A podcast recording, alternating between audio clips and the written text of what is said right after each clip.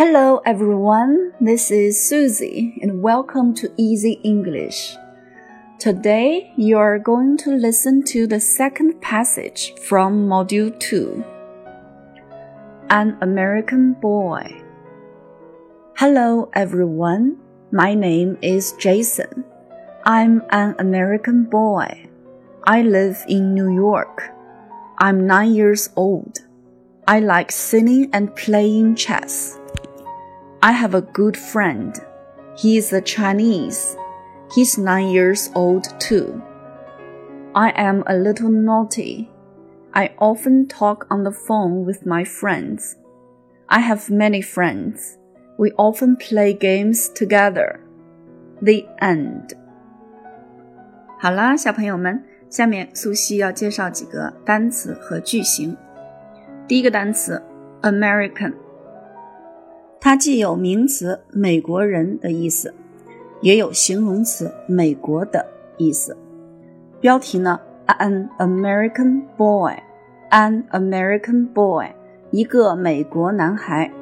大家注意，在 American 之前用的是 an，a n an，因为 American 呢首字母呢是元音字母。我们来听一个句子：This is a dog。Dog 之前我们用的是 a，a dog。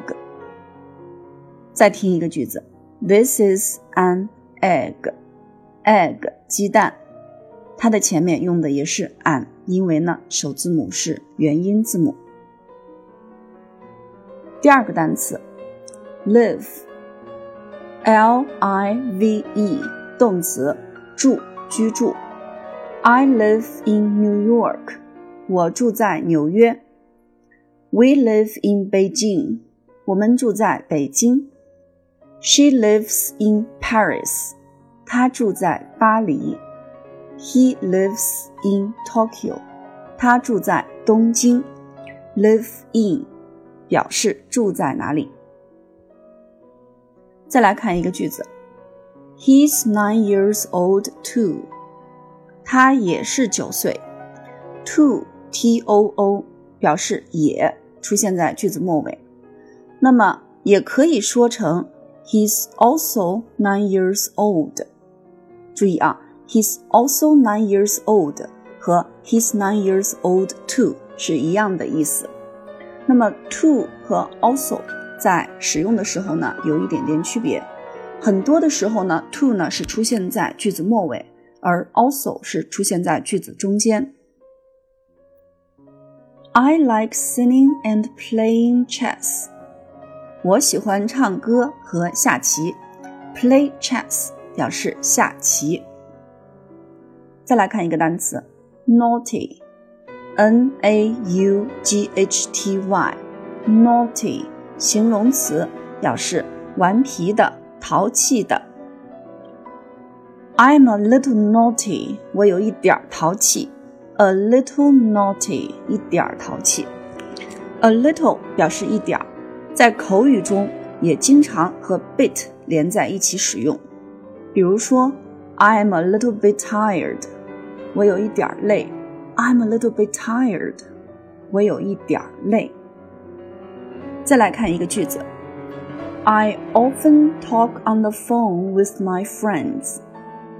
我经常和我的朋友们电话聊天，talk 是说话讲话，talk with 和谁说话讲话，talk on the phone，on the phone 表示通过电话这样的方式，on 呢除了表示有在什么什么上面的意思以外，还可以表示通过某种方式，talk on the phone 通过电话的方式讲话，with my friends。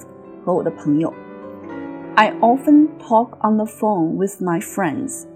我经常和我的朋友们电话聊天。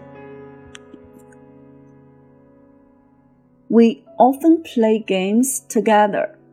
Play game 玩游戏，together 一起。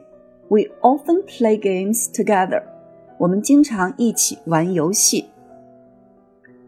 好了，小朋友们。 今天的节目就到这里了，Thank you for listening。